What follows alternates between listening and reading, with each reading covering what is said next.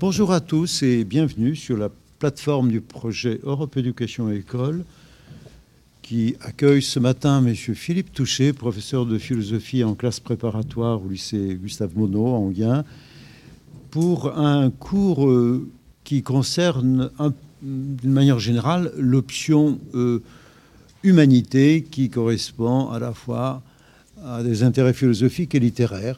Je le remercie beaucoup d'être avec nous ce matin. Je sais que M. Jean-Pierre Langevin euh, fait le nécessaire pour que nous ayons des élèves ici à Sèvres. Je laisse le temps de le présenter rapidement et on passera. Voilà, donc euh, merci, euh, merci à vous, merci à Philippe évidemment d'être, d'être venu dans ce, jour où il était un peu difficile de, circuler.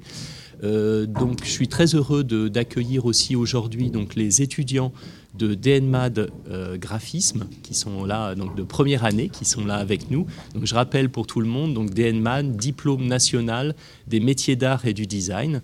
Donc avec eux, on a déjà traité des, questions qui ne sont pas directement en rapport avec celle-ci, mais justement, ça sera un approfondissement, un élargissement du, travail qui est fait en littérature et en philosophie dans cette discipline un peu particulière qu'on appelle humanité. Merci encore à Philippe d'être venu. Eh bien, bonjour à tous et surtout merci, euh, merci beaucoup de, me recevoir et, de m'écouter. Euh, donc, euh, j'ai intitulé cette, cette leçon, ou plutôt cette double leçon, Faire sens.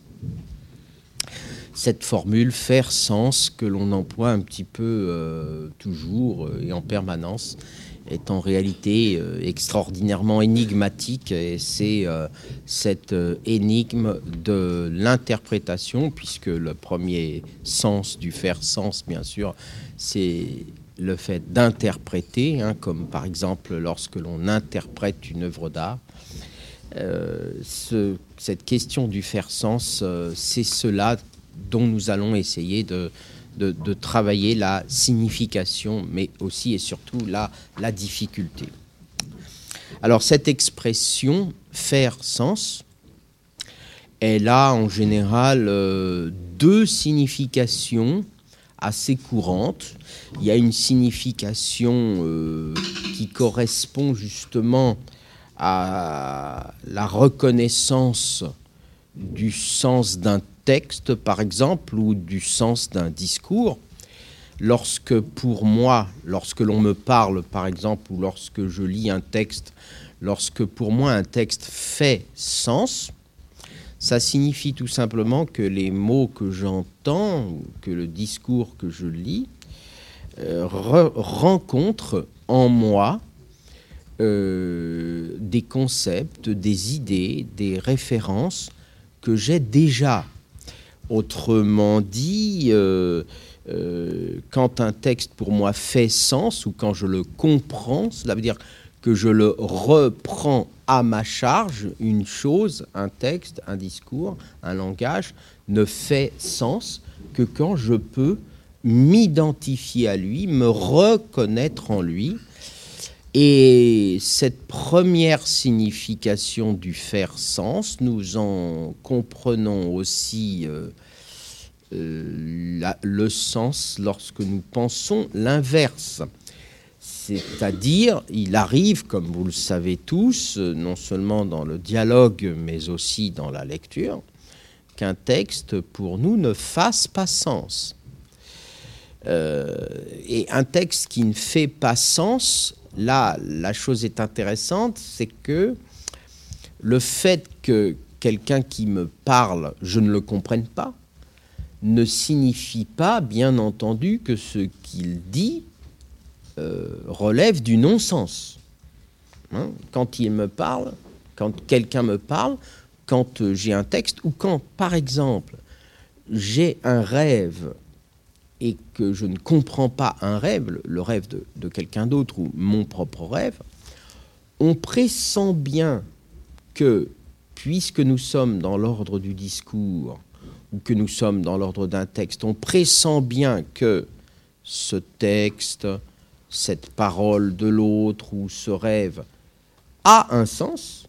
Donc on ne doute pas qu'il ait un sens, mais on ne reconnaît pas ce sens. Ce sens ne fait pas identité avec nous. Et par conséquent, euh, lorsque nous ne parvenons pas à interpréter, c'est-à-dire quand nous ne parvenons pas à faire sens, ça ne veut pas dire que le sens soit absent. Ça veut dire simplement, enfin simplement, ça veut dire déjà de manière très complexe que nous pressentons qu'il y a un sens, mais que nous ne parvenons pas à prendre sur nous le sens que pourtant nous pressentons être là. Alors il y a une deuxième signification peut-être euh, plus courante, et vous allez voir pour nous plus problématique encore, au faire sens, que l'on trouve euh, dans le langage, euh, disons, de la psychologie ordinaire, qui est une signification, disons, pratique, existentielle. Faire sens, quand je dis d'un choix que je fais, ou d'un choix qui se fait pour moi, ou par exemple d'un choix d'étude que je fais, pour prendre cet exemple, que cela fait sens, cela veut dire que cela donne un sens à mon faire. C'est-à-dire que, euh, par exemple, nous le retrouvons dans la recherche du bonheur, euh, faire sens ici, c'est tout simplement euh, rapporter la diversité de mes actions, la diversité de mes choix, à une fin, à un but, qui, euh, d'une certaine manière, va donner de la cohérence, va donner, euh, n'est-ce pas, de l'unité à l'ensemble de mes actions. Et là encore, une chose qui fait sens et qui par conséquent fait sens dans le cadre d'un projet originaire qui est celui de mon existence, une chose peut très bien faire sens au-delà de ce qu'elle est. Alors on le trouve, on trouve cette idée, euh, là encore, illustrée par le contraire du faire sens, ici en ce sens pratique, c'est dans la situation de l'absurde, tel que par exemple Sartre euh, l'expose ou l'explique dans euh, la nausée, pour prendre cet exemple, mais qui est une reprise des analyses de l'être et le néant. Alors, qu'est-ce que c'est que euh, l'absurde? Qu'est-ce que c'est que, par exemple, pour ceux qui connaissent un petit peu ce texte, l'absurdité de la racine que le personnage principal de la nausée considère comme source précisément d'absurdité totale eh bien, c'est tout simplement que cette racine, dit-il, et là je cite le texte, est là pour rien. C'est-à-dire qu'elle est simplement, euh, précisément, là.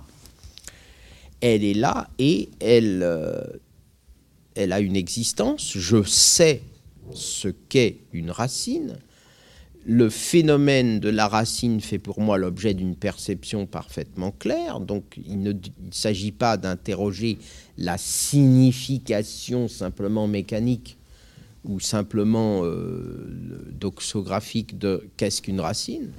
Donc d'un sens, du point de vue strictement logique, la racine euh, a une signification, je sais ce qu'est une racine, je sais à quoi elle sert, mais elle est là pour rien parce qu'elle existe au sens le plus fort du terme, sans pouvoir se euh, réaliser dans un projet. C'est-à-dire que je ne peux en réalité rien en faire. Et la nausée naît précisément de ce que je ne peux pas rapporter un phénomène, un acte, une chose à un faire, à un projet, à une manière de me projeter à travers lui dans euh, le, produit d'un projet, dans le produit d'une action euh, future, etc. Donc euh, l'existence pure de la racine se dévoile soudain pour le personnage comme ce qui est impur en soi, ce qui ne se laisse pas dé passer vers un sens, de ce qui ne se laisse pas dépasser vers un faire. Alors, euh, un second exemple, toujours littéraire, hein, puisque j'ai expliqué que nous allions euh, tenter euh, à plusieurs reprises de faire des liens entre la littérature et la philosophie Eh bien, un deuxième exemple, c'est un exemple encore très célèbre, je reste dans des choses très connues, c'est celui de l'épisode des Misérables, où euh, Jean Valjean euh, rencontre l'évêque. Ceux qui connaissent un peu le texte des Misérables savent que Jean Valjean a été recueilli, lui l'ex-bagnard, a été recueilli par un évêque qui lui a euh, donné euh, le gîte et le couvert, et que cet ex-bagnard s'enfuit euh, le lendemain matin en lui volant deux chandeliers, que la maréchaussée arrête Jean Valjean avec ses deux chandeliers dans sa, cambuse et que il le ramène à l'évêque. Et là, l'évêque explique à la maréchaussée que euh, ces deux chandeliers, il les a donnés à Jean Valjean et que par conséquent, il peut partir tout à fait libre. Évidemment, c'est tout à fait faux. Il ne les a pas donnés à Jean Valjean. L'évêque sait très bien qu'il les lui a euh, dérobés. Et donc là, nous avons un exemple parfait de la notion d'un faire sens au sens pragmatique du, du faire, puisqu'en fait, vous voyez bien que les chandeliers volés n'ont pas du tout la même signification pour euh, l'évêque et pour les gendarmes. Pour les gendarmes, euh, le fait que l'évêque déclare que ces chandeliers, il les a donnés à Jean Valjean, ça veut simplement dire, bien, eh bien donc Jean Valjean peut repartir libre, il n'est pas le voleur qu'il prétend être. Naturellement pour l'évêque, le sens de cet acte est beaucoup plus lointain et va bien au-delà, nous projette bien au-delà de ce simple chandelier, de la simple chose. Puisque le sens final et lointain de l'acte de l'évêque est le suivant, si je te rends les chandeliers c'est parce que je te pardonne. Si je te pardonne ton acte, c'est que je te donne un signe et une chance, à savoir que par un acte de bonté, tu pourras reconstruire ta vie en vue du bien et non plus en vue du mal. Et vous savez que cet épisode des chandeliers, en réalité, crée Jean Valjean comme Jean Valjean, c'est-à-dire comme l'homme de bien l'ex-bagnard qui est devenu l'homme de bien, l'homme de bien qu'il va être dans tout, dans tout le roman, ou qu'il va tenter d'être du moins dans tout le roman, malgré euh, d'immenses difficultés. Et donc, vous voyez, c'est ça faire sens, c'est-à-dire que euh, faire sens d'un point de vue existentiel, c'est modifier la signification des choses, modifier la signification des événements, des phénomènes, en vue d'un projet, finalement, comme le disait également Sartre, les phénomènes n'ont de sens que par le projet de ce que nous faisons d'eux. Les phénomènes n'existent pas en soi dans leur signification. Un chandelier en soi, c'est comme la racine, ça n'est rien, ce n'est là pour rien. Ou plutôt, c'est là pour toutes les choses possibles mais un chandelier, c'est pour le Jean Valjean, ex-bagnard, d'abord une source de profit possible, donc un premier projet. Pour les gendarmes, le chandelier est d'abord la preuve du vol et ensuite la preuve de la libération. Et pour l'évêque, le chandelier est tout autre chose. C'est l'occasion de faire naître au bien une vie nouvelle. Donc, vous voyez que les choses, les existences, les étangs eux-mêmes euh, ne sont pas ce qu'ils sont dans l'en-soi, dans la simple existentialité pure. Ils ne sont que ce que nous projetons comme signification sur eux, ou plutôt que ce que nous projetons comme possibilité. Ils deviennent ce que euh, Sartre appelle des organes obstacles c'est-à-dire qu'ils sont là pour ou contre, et donc c'est parce que j'ai d'abord moi un projet, c'est parce que je me projette au-delà de ce que je suis euh, dans l'existence, que le sens des, des réalités existantes, le, le, sens des choses prend ou non sens comme un organe, c'est-à-dire comme quelque chose qui va m'aider, et un obstacle, c'est-à-dire comme quelque chose qui va, qui va au contraire me retenir. Et, donc on peut dire hein, que euh, finalement notre rapport à la réalité est toujours un rapport en quelque sorte pragmatique, un rapport qui fait que nous ne percevons que ce qui fait sens pour nous. Ce qui ne fait pas sens pour nous dans l'existence, nous ne le percevons pas même parce que nous nous projetons vers une finalité qui est celle de notre action possible, de notre libération possible. Alors j'espère que vous voyez évidemment euh, la difficulté que ces deux significations produisent euh, par rapport au faire sens, euh, accentuons les choses encore plus fortement et pour, comme vous le savez, amener à notre problématique.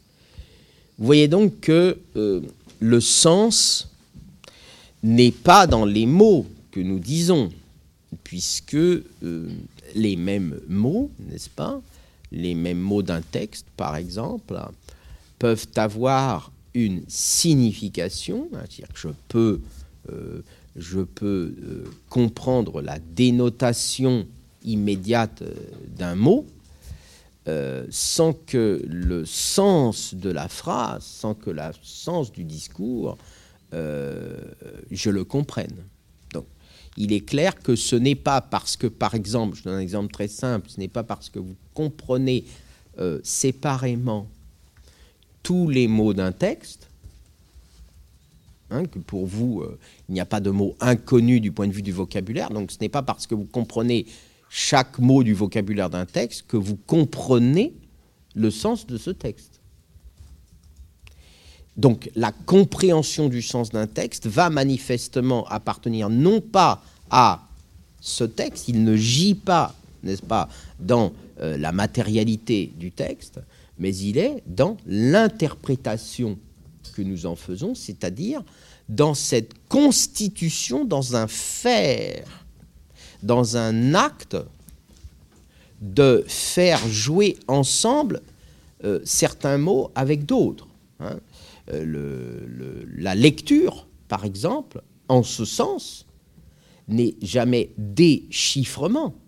Hein. Même la lecture la plus, euh, la plus technique. Hein. La lecture n'est jamais déchiffrement, mais toujours interprétation, c'est-à-dire qu'elle fait sens, elle rapporte les mots, les mots que nous lisons, à des euh, euh, significations, à des discours qui sont déjà les nôtres, à des identifications qui sont déjà les nôtres, à un monde qui est déjà le nôtre. Et ça veut dire donc par exemple que je peux très bien comprendre chaque mot d'un discours étranger parce qu'il serait traduit sans comprendre le sens puisque le monde auquel il appartiendrait nous serait euh, totalement, euh, totalement extérieur. Bon. Alors, donc le risque, c'est que si le sens est un faire sens qui appartient davantage au euh, travail ou à l'acte d'interprétation qu'au mot même, et si, de la même manière, sur le plan pratique, les choses, les événements, euh, les, phénomènes n'ont de sens que par rapport à un faire que nous leur attribuons et que quand ils ne correspondent pas à ce faire, eh bien, ils deviennent absurdes, ils sont euh, là pour rien. Euh, je reprends la formule de Sartre, et en général, ce qui est là pour rien ne se laisse même pas percevoir, ne se laisse même pas recevoir hein, de notre perception. Le risque, c'est bien évidemment que le sens soit ce que l'on en fait et seulement ce que l'on en fait, c'est-à-dire qu'il soit purement subjectif, une pure euh, invention, une pure facticité, un pur j'emploie un terme un peu plus technique, pragmatisme. Alors, pragmatisme, qu'est-ce que, que ça veut dire ici? Ça voudrait dire que euh, nous ne donnerions du sens, les choses pour nous ne feraient sens que par rapport à l'effet d'utilité que nous pourrions y trouver. Donc, ce qui n'aurait pas de sens, euh, ou ce qui pour nous n'aurait pas de sens, serait simplement le produit d'une décision euh, purement, factice, purement subjective, qui euh, résulterait du fait pour nous la chose est simplement inutile. Donc le non-sens, ce serait l'inutile. Et le sens, ce serait l'utilité. Le pragmatisme de l'interprétation apparaît comme un risque de relativisme absolu des interprétations. Hein, si, par exemple, je ne comprends que ce que j'ai besoin d'entendre, hein, par exemple, si dans le discours, je ne comprends que ce que j'ai besoin d'entendre, d'abord, premièrement, naturellement, je n'apprends rien, mais plus avant même, je ne comprends euh, que ce que je suis, ce que je suis déjà, et donc je ne m'ouvre euh, naturellement absolument à aucune culture, d'une part, mais même à aucune expérience. Parce que, très paradoxalement, l'expérience est un événement, par exemple l'expérience d'une lecture, l'expérience d'un cours, l'expérience d'une œuvre d'art. L'expérience est un événement et vous voyez bien que, pour prendre un exemple qui peut-être vous est proche, l'interprétation d'une œuvre d'art, l'interprétation d'une peinture par exemple, si elle est purement pragmatique, elle peut très bien ne pas voir ce qu'est l'œuvre d'art. Hein. Je donne un, simple exemple pour illustrer. L'œuvre d'art, pour le marchand d'art, n'est pas regardée comme une œuvre d'art. C'est ça le pragmatisme. Hein. L'œuvre d'art, pour le restaurateur de tableaux, n'est pas regardée comme une œuvre d'art et ça ne veut pas dire qu'il ne regarde pas quelque chose, mais vous voyez bien que ce qu'il comprend, en l'occurrence de l'œuvre, par exemple, ça n'est pas du tout euh, sa totalité, sa globalité ou le projet que l'artiste avait dans, dans, cette œuvre. Il ne comprend que ce dont il a besoin, par exemple, euh, la comparaison euh, de tel tableau de Van Gogh avec tel autre, ou la rareté, par exemple, du tableau. Donc vous voyez que le pragmatisme de l'interprétation pourrait très bien nous faire passer à côté même de la perception, n'est-ce pas? On pourrait ne voir que ce qui fait sens dans la facticité d'un pragmatisme des besoins et finalement, on ne voit pratiquement rien de l'œuvre si l'œuvre n'est là que pour son usage, pour un usage quel qu'il soit, que ce soit un usage utilitaire ou que ce soit un usage d'une autre nature. Je donne encore un exemple, vous avez tous euh, été confrontés euh, euh, à, la, tendance parfois qu'on trouve dans certains cours que ce soit de philosophie, euh, de littérature ou, ou de ou d'art ou d'histoire des arts à interpréter par exemple une œuvre d'art comme étant le message ou le reflet d'une époque. Hein euh, je prends l'exemple, un exemple qu'on trouve dans pratiquement toutes les copies, le cas de Guernica, hein, euh, qui est euh, employé comme euh, prétendument, bien sûr, le, message, l'expression de l'horreur de la guerre, de la guerre civile, de la guerre d'Espagne, etc. Il est tout à fait clair que quand j'ai une posture interprétative de ce type, c'est-à-dire quand je vois l'œuvre dans le cadre d'une interprétation qui fait d'elle le simple organe d'un projet de signification qui la dépasse, quand je vois par exemple l'œuvre comme l'expression d'un discours politique, quand je vois l'œuvre comme l'expression d'un manifeste euh, euh, de résistance, quand je vois l'œuvre comme l'expression d'une euh, posture politique de, de l'artiste, par exemple, je ne vois pas l'œuvre.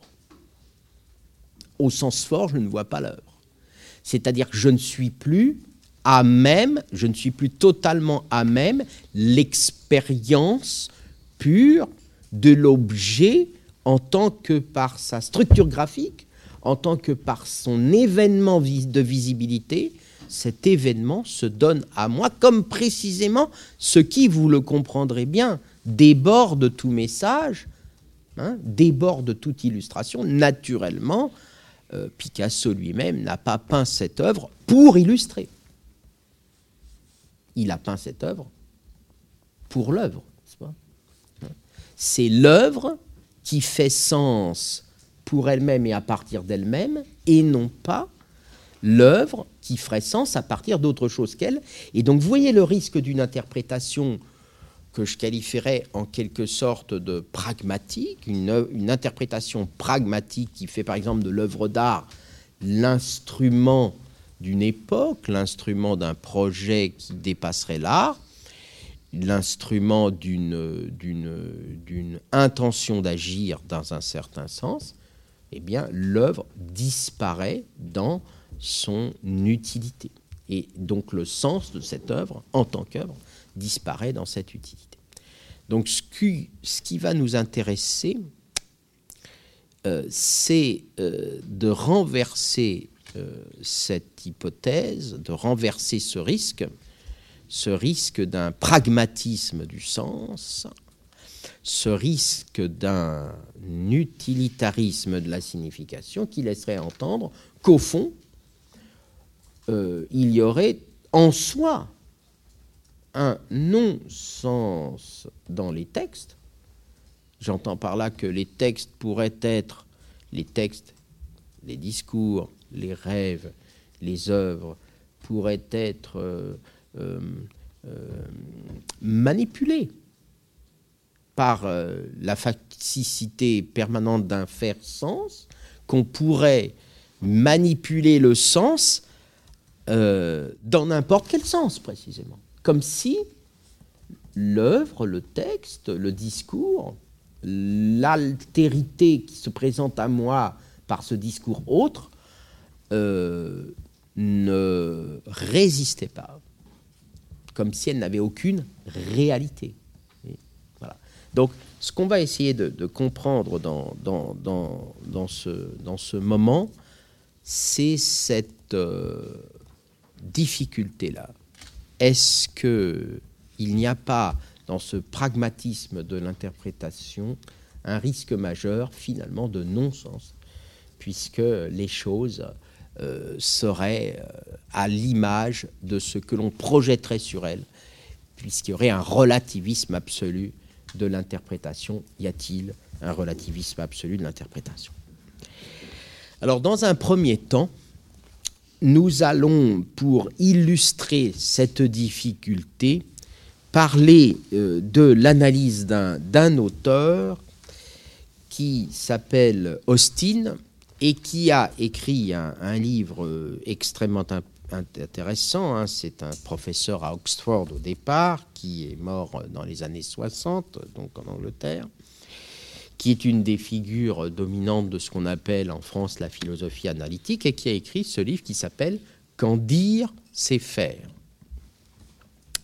Alors, pourquoi est-ce que je vais vous parler de, cet auteur, Austin? Parce que dans, ce livre, ainsi que, dans ses autres ouvrages, Austin va euh, tenter de démontrer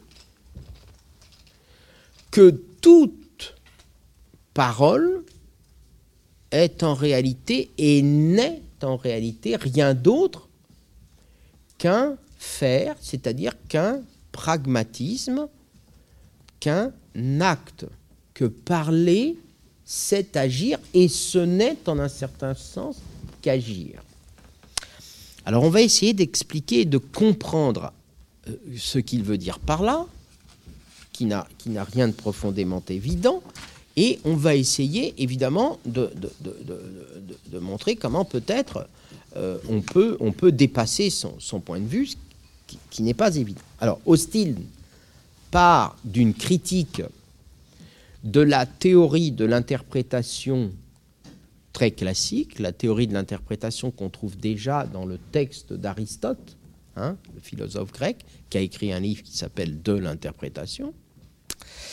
Et Aristote construit une théorie que j'appellerais, pour faire simple, euh, euh, réaliste du sens, puisqu'il dit que les mots parlés ne sont pas les mêmes selon euh, les hommes et selon les langues. Donc oui, les mots sont des signes arbitraires hein, d'une langue à l'autre et même à l'intérieur d'une même langue. Euh, la parole de l'un et la parole de l'autre ne sont pas les mêmes.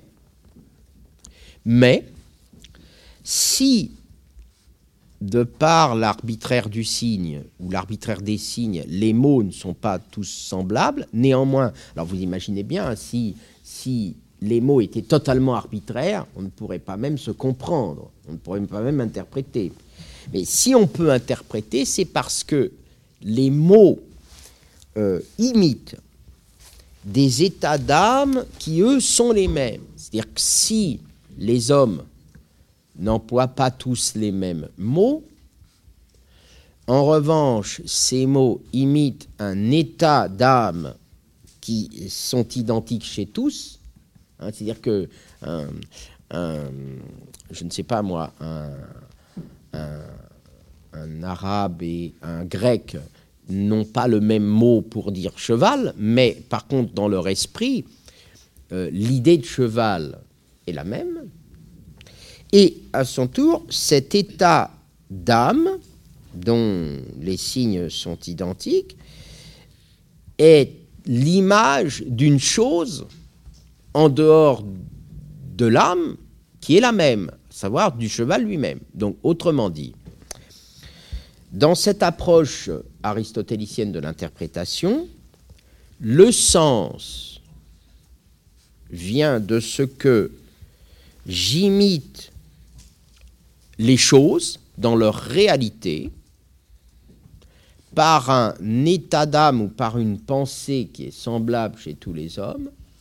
Et s'il faut interpréter, c'est uniquement parce que les mots, d'une langue à l'autre en particulier, diffèrent d'un homme à l'autre, d'une parole à l'autre. Mais au fond, si on peut se comprendre, et si on peut comprendre un texte, c'est en vertu de l'unité et de l'essence de la réalité, ici par exemple le cheval, que nous sommes en train d'imiter par les mots. Donc oui, le mot est arbitraire. Un cheval n'est pas le même mot en anglais et en, français, par exemple. Mais si finalement un français et un anglais peuvent se comprendre, c'est parce qu'ils ont la même idée quand ils disent l'un cheval et l'autre horse euh, dans, leur, dans leur état d'âme, et surtout, car ils pourraient avoir la même idée et que ce soit simplement une rencontre hasardeuse, et surtout que ces mêmes idées sont elles-mêmes l'imitation d'une même chose, à savoir qu'il existe dans la réalité quelque chose qui est un cheval, que ce cheval, qui est le cheval, pardon, que ce, quelque chose qui est le cheval a une essence, et que le cheval est toujours euh, la même essence, quelle que soit la diversité euh, euh, de, ceux qui en parlent, que ce soit à Athènes ou que ce soit à Westminster. Bon. Donc voilà ce que d'ailleurs Austin appelle la théorie représentative de l'interprétation. Donc pourquoi les choses font sens? Parce que quand j'entends un discours, je, va, je vais faire sens, c'est-à-dire aller au-delà des mots, d'abord vers euh, l'état d'âme, c'est-à-dire vers la pensée de ce dont on parle, et au-delà de cette pensée, vers les choses. Hein, voilà, d'une certaine façon. Voilà cette théorie classique. Faire sens, interpréter, c'est aller au-delà des mots.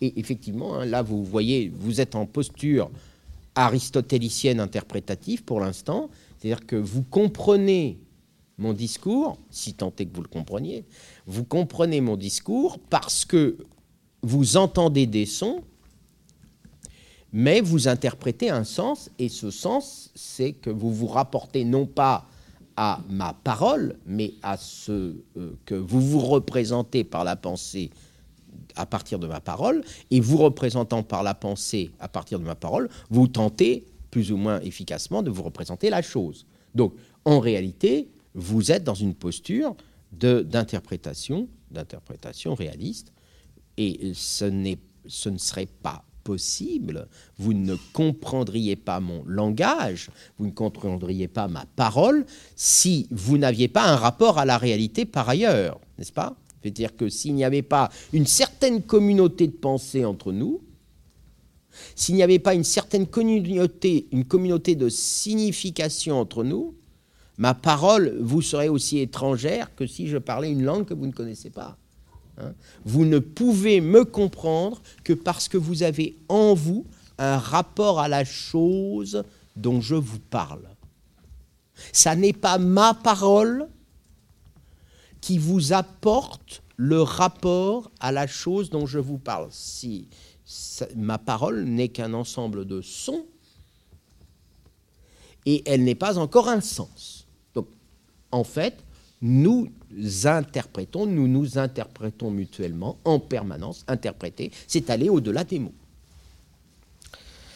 Alors, qu'est-ce que Austin va contester dans cette théorie de l'interprétation?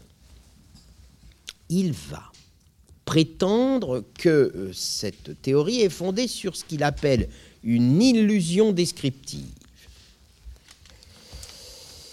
Euh, l'illusion, selon lui, c'est de croire que le sens serait dans le constat de ce qui est, sans voir que l'objet de ce qui est dit n'est pas la raison d'être du discours. Donc la thèse d'Austin, c'est que lorsque nous parlons, nous ne visons pas l'objet dont nous parlons, mais nous visons l'action que nous projetons sur lui. Prenons un premier exemple. Lorsque, par exemple, je dis le ciel est gris, nous pourrions croire, dans un premier temps, qu'il s'agit là d'un simple, énoncé descriptif. C'est-à-dire que nous décrivons une réalité qui, est, euh, qui serait euh, la couleur du ciel, en réalité. Premièrement, première difficulté, nous pouvons parfaitement dire le ciel est gris alors qu'il ne l'est pas. Comme par exemple, un journaliste peut dire le ciel est gris ou le ciel est sombre pour le gouvernement, par exemple. Et non seulement nous pouvons le dire euh, alors qu'il ne l'est pas, mais surtout, quand je dis le ciel est gris, je suis toujours déjà dans une posture active. C'est-à-dire, je le dis pour me prévenir moi-même ou prévoir, prévenir l'autre de la pluie imminente. Ce faisant, j'oriente la signification du ciel vers une action ou vers une inaction. La parole n'est jamais simplement constatative. Ce n'est pas seulement signifier, c'est faire. Un énoncé donc ne tient pas à son contenu de vérité et il peut échouer à être compris non pas du fait de ce contenu, mais du fait de l'impossibilité d'avoir une effectivité. Alors, pour mieux comprendre cela, Austin prend l'exemple d'un certain nombre d'énoncés qu'il appelle des énoncés performatifs. Il en prend, il prend quatre exemples. Premier exemple,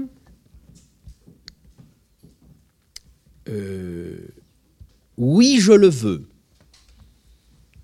lors du mariage. Donc, quand je me marie et que je dis oui, je le veux. Deuxième exemple, je baptise ce bateau Queen Elizabeth, la reine d'Angleterre, le roi d'Angleterre qui va baptiser un bateau. Je baptise ce bateau Queen Elizabeth. Troisième exemple, je lègue ma montre à mon frère. Et quatrième exemple, qui est celui que nous allons vraiment étudier, je vous parie six pence qu'il ne pleuvra pas demain. Je vous parie six pence qu'il ne pleuvra pas demain, bien que le ciel soit peut-être gris aujourd'hui. Alors, prenons euh, le premier, hein, puisque comme vous le voyez, c'est l'image que l'éditeur du livre a mis, c'est l'image du mariage. Quand vous vous mariez, et si vous vous mariez, et qu'un jour vous dites oui, ce oui ne fait pas sens par rapport à une signification qui serait antérieure à l'acte de parole.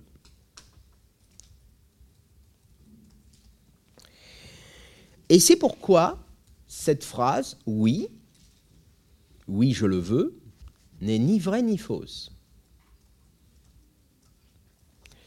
Lorsque vous vous mariez, supposons que tandis qu'à l'instant où vous dites oui, vous ayez déjà en tête de mentir. Par exemple, vous ayez déjà en tête, parce que je ne sais pas, euh, le jour de votre mariage, euh, un invité dans le mariage euh, vous a, euh, a, produit en vous un désir, un désir passionnel immédiat.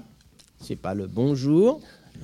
Et néanmoins, donc vous allez dire oui à ce mariage, mais votre cœur est déjà ailleurs. C'est des choses qui arrivent. Mais ce qui compte, quand bien même vous ayez en votre, en votre représentation la la, prétention que ce oui sera un mensonge, c'est-à-dire que vous prévoyez euh, une vie entière d'infidélité, peut-être, le discours oui, je le veux n'en est pas moins vrai, mais il n'est pas vrai au motif qu'il correspond à votre représentation, au motif qui correspond à votre pensée. Il est vrai au motif qu'il correspond simplement au fait que vous êtes marié parce que vous le dites.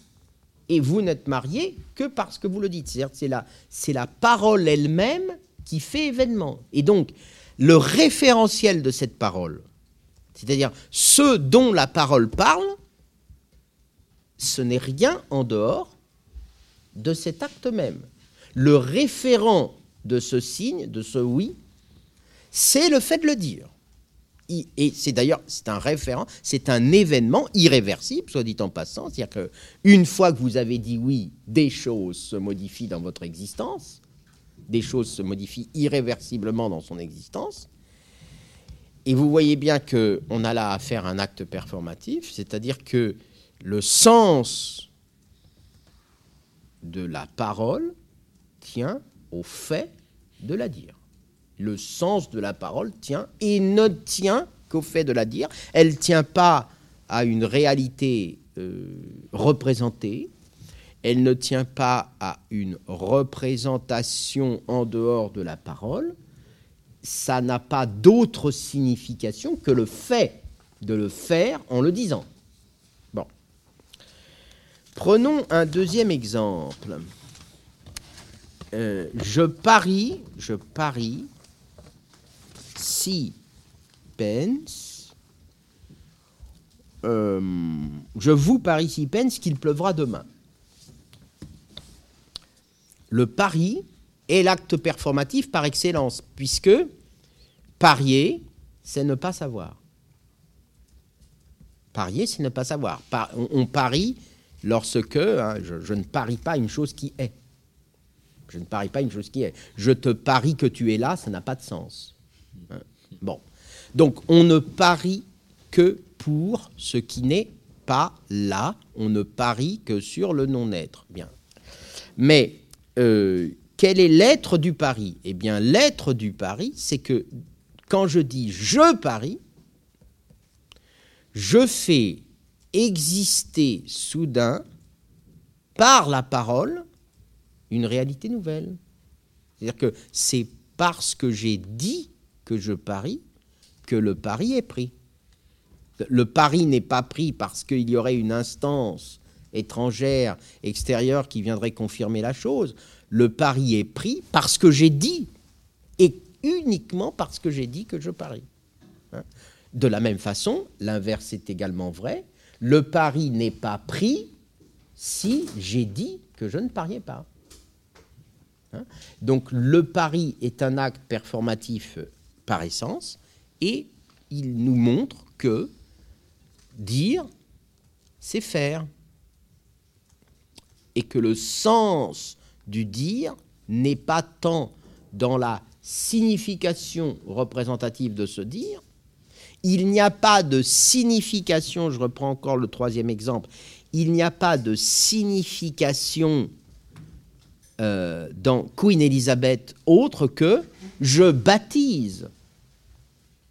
Hein? c'est l'acte de baptiser le bateau, c'est-à-dire l'acte de dire, qui fait que le bateau est Queen Elizabeth. À aucun moment, le bateau en soi n'est Queen Elizabeth. C'est la parole qui fait que le bateau devient Queen Elizabeth et porte avec lui les significations de, Queen Elizabeth. C'est mon faire du dire qui fait que cela a un sens. Le sens est dans et uniquement dans le faire. Troisième exemple, le théâtre. Alors au théâtre, il est clair que la parole n'est jamais seulement représentative, elle ne l'est même pas du tout. Pourquoi? Parce qu'un personnage de théâtre n'existe dans sa réalité que par ce qu'il dit. C'est-à-dire, ce n'est pas le personnage qui précéderait n'est-ce pas, sa parole. C'est sa parole qui crée, qui instaure le personnage. Lorsque, par exemple, Phèdre dit à propos d'Hippolyte Je le vis, je rougis, je pâlis à sa vue, pour prendre cet exemple, euh, la passion de Phèdre est constituée et uniquement constituée par le fait qu'elle le dise. C'est le dire qui est l'événement. Donc c'est très important de comprendre que les personnages au théâtre résultent entièrement de leurs paroles, sauf que ce ne sont pas des paroles informatives, c'est-à-dire que ce ne sont pas des paroles qui existeraient euh, qui, renverrait à un personnage qui serait en quelque sorte euh, euh, toujours déjà là, qui serait derrière la toile, qui aurait une réalité. Hein. Mais c'est un personnage qui existe et qui n'existe que dans son dire. Et d'ailleurs, lorsque au théâtre, un personnage dit ⁇ Je meurs ⁇ chacun sait dans le public que l'acteur ne meurt pas.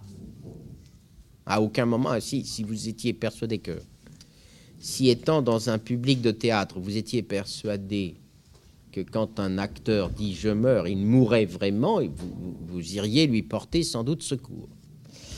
Or, au théâtre, il est tout à fait clair que lorsqu'un personnage dit je meurs, il ne meurt pas. Donc vous voyez bien que la parole ici n'est pas du tout représentative.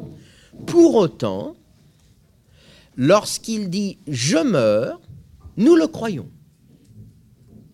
Ou lorsqu'il dit j'aime, nous le croyons. C'est-à-dire que nous faisons totalement abstraction de la dimension représentative de, de la parole. Pour nous, son amour, c'est l'amour qu'il dit. Pour nous, sa mort, c'est la mort qu'il dit, et uniquement la mort qu'il dit. Il n'y a, nul besoin qu'il meure en fait, fort heureusement pour l'acteur, il n'y a nul besoin, que l'acteur aime euh, objectivement pour qu'il transmette au euh, spectateur l'amour euh, qu'il a. Donc vous voyez comment le, théâtre, tout langage au théâtre est une performance, si vous préférez. C'est-à-dire, le théâtre est un des lieux où, soudainement, le langage dans son ensemble, dans son ensemble, devient performatif. Voilà, alors on va, on va peut-être s'arrêter là pour euh, soit prendre quelques questions, soit euh, faire une première petite pause. Je ne sais pas si je vais me faire le, porte-parole des, étudiants qui sont là, mais euh, alors je, comprends bien la, théorie d'Austin, mais est-ce que véritablement on peut dire que tous les énoncés sont performatifs. Est-ce qu'il n'y a pas d'un côté des énoncés performatifs? Je comprends très bien l'exemple de oui, je le veux, ou bien je baptise ce bateau Queen Elizabeth mais euh, dans les autres exemples que, tu avais pris auparavant, donc euh, celui du cheval, etc., est-ce que là, l'énoncé est performatif ou est-ce que c'est euh, un, autre type d'énoncé finalement qui, n'aurait pas les mêmes, les mêmes caractéristiques? Voilà, c'était première petite question que je voulais poser. Alors j'ai de la chance parce que j'avais anticipé cette question. Oui, et en effet, on pourrait euh, reprocher euh, à cette thèse euh, initiale d'Austin que tous les énoncés ne sont pas performatifs. Par exemple, Socrate est mortel est-il un énoncé performatif ou le ciel est bleu est-il un énoncé performatif? En apparence, il apparaît plutôt comme un énoncé affirmatif ou constatatif. Alors la, la force de la thèse d'Austin, c'est d'étendre la dimension performative à la totalité de tous les énoncés, même affirmatifs. Pourquoi? Car un, énoncé affirmatif est une affirmation. Et en tant qu'il est une affirmation, il est une action d'affirmer. Et affirmer, c'est-à-dire produire une thèse, c'est affirmer contre d'autres thèses possibles contre d'autres hypothèses possibles, c'est en réalité toujours répondre à un autre discours potentiel. Prenons un exemple. Lorsque, par exemple, un philosophe comme Bergson euh, affirme l'existence de la durée dans euh, le rapport euh, de l'homme à sa propre vitalité, il répond, c'est une thèse, il affirme une chose, mais il répond en réalité à une thèse autre qui est celle, par exemple, du mécanisme ou de l'associationnisme, c'est-à-dire à, d'autres philosophes qui avaient toujours, eux, une autre vision de la temporalité de la conscience. Mais d'une manière plus pragmatique, on peut surtout dire que, et c'est ça le plus important, qu'un énoncé affirmatif peut échouer simplement à cause du contexte pragmatique dans lequel il se trouve. Prenons un exemple. La, phrase le voisin est absent est un énoncé affirmatif, il n'est pas performatif en apparence. Le, facteur sonne chez vous, euh, est-ce que votre voisin est là? Non, le voisin est absent. Ce même énoncé n'a aucune signification s'il est prononcé sur la Lune. Qu'est-ce que cela prouve? Ça prouve que le, sens de cet énoncé, le sens d'un énoncé affirmatif, dépend de la référence pragmatique à euh, l'usage d'environnement dans lequel on se trouve. Et donc, euh, par conséquent, euh, ça veut dire que même un énoncé performatif se trouve dans un environnement de signification et que cet environnement de signification est en fait toujours un environnement d'action.